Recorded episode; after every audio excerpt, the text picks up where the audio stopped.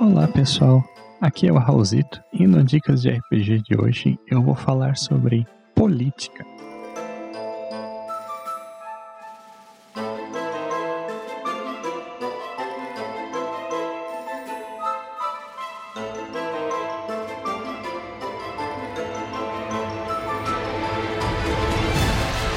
É um assunto às vezes um pouco espinhoso, mas eu acho que é legal quando tu consegue inserir isso dentro do teu mundo de jogo, seja quando tu tá falando de política real, como num, num cenário histórico, né? Quem uh, acompanhou aí a nossa live de cult na Twitch, né? Leipzig 1989, sabe que tinha um contexto político ali, né? De um governo numa ditadura socialista, né?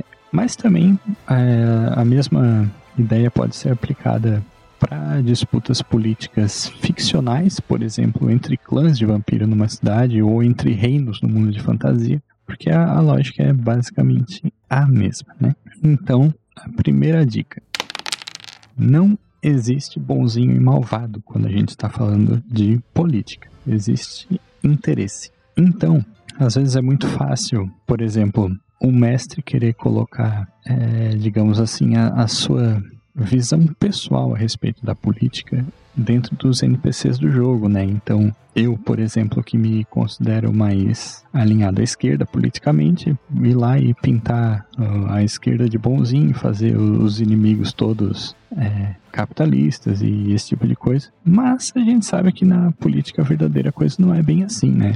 Cada lado vai ter os seus próprios interesses e, e são esses interesses que vão é, botar para frente a história. Então sempre vai ter as pessoas que abraçam um lado por ideologia, vão ter as pessoas que abraçam o mesmo lado por um interesse, seja um interesse particular, o cara vê uma oportunidade de ganho pessoal, ou então algum outro interesse, qualquer que seja.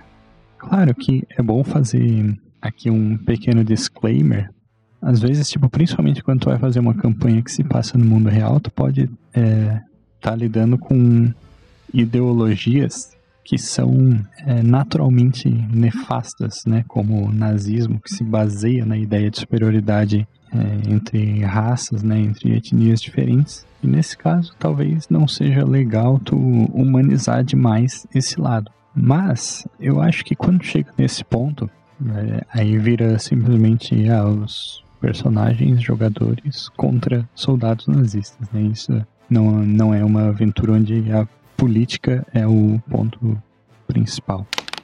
A segunda dica, ou o segundo ponto de usar política nas aventuras de RPG, é saber que a disputa política se dá por recursos, né? E isso é, acontece mesmo quando essa disputa chega às vias de fato e se transforma num, numa guerra ou num conflito físico, né? Num conflito violento. Então, dois reinos ficcionais podem estar disputando um território que tem um recurso lá que é único, né?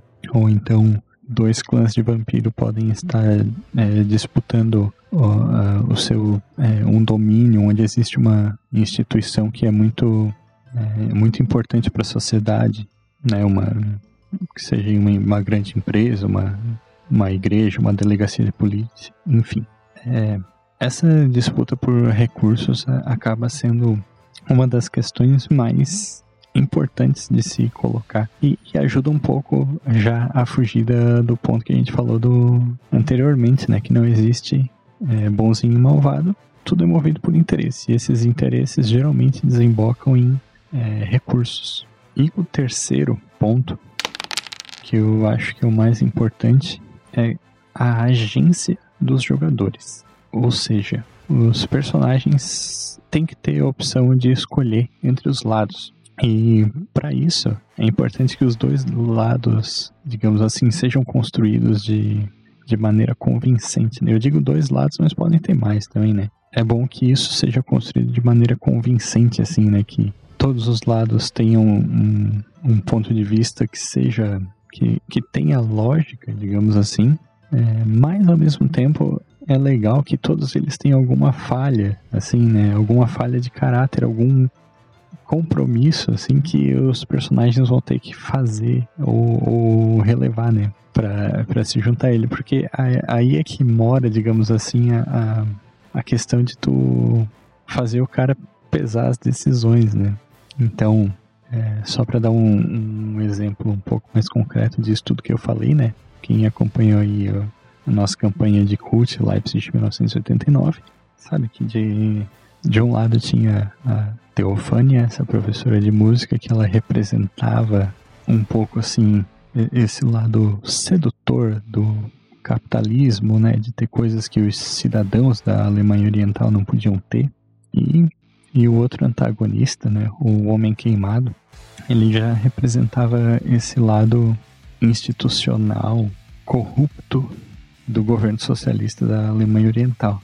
Então, é, os dois eram criaturas sobrenaturais, os dois tinham seus motivos para estar tá fazendo o que eles estavam fazendo, e os jogadores ficaram entre eles, né? E eles acabaram se aliando mais ao lado da, da Teofânia, né? E, e não, não se interessado muito em descobrir a história por trás do Homem Queimado. E é, é justamente isso que é a agência, agência no sentido de a capacidade de ação dos personagens, né? De fazer com que suas decisões afetem a história.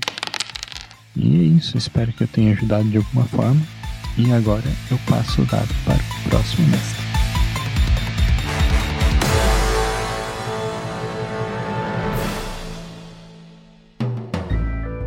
Mais um produto com a edição Senhor A.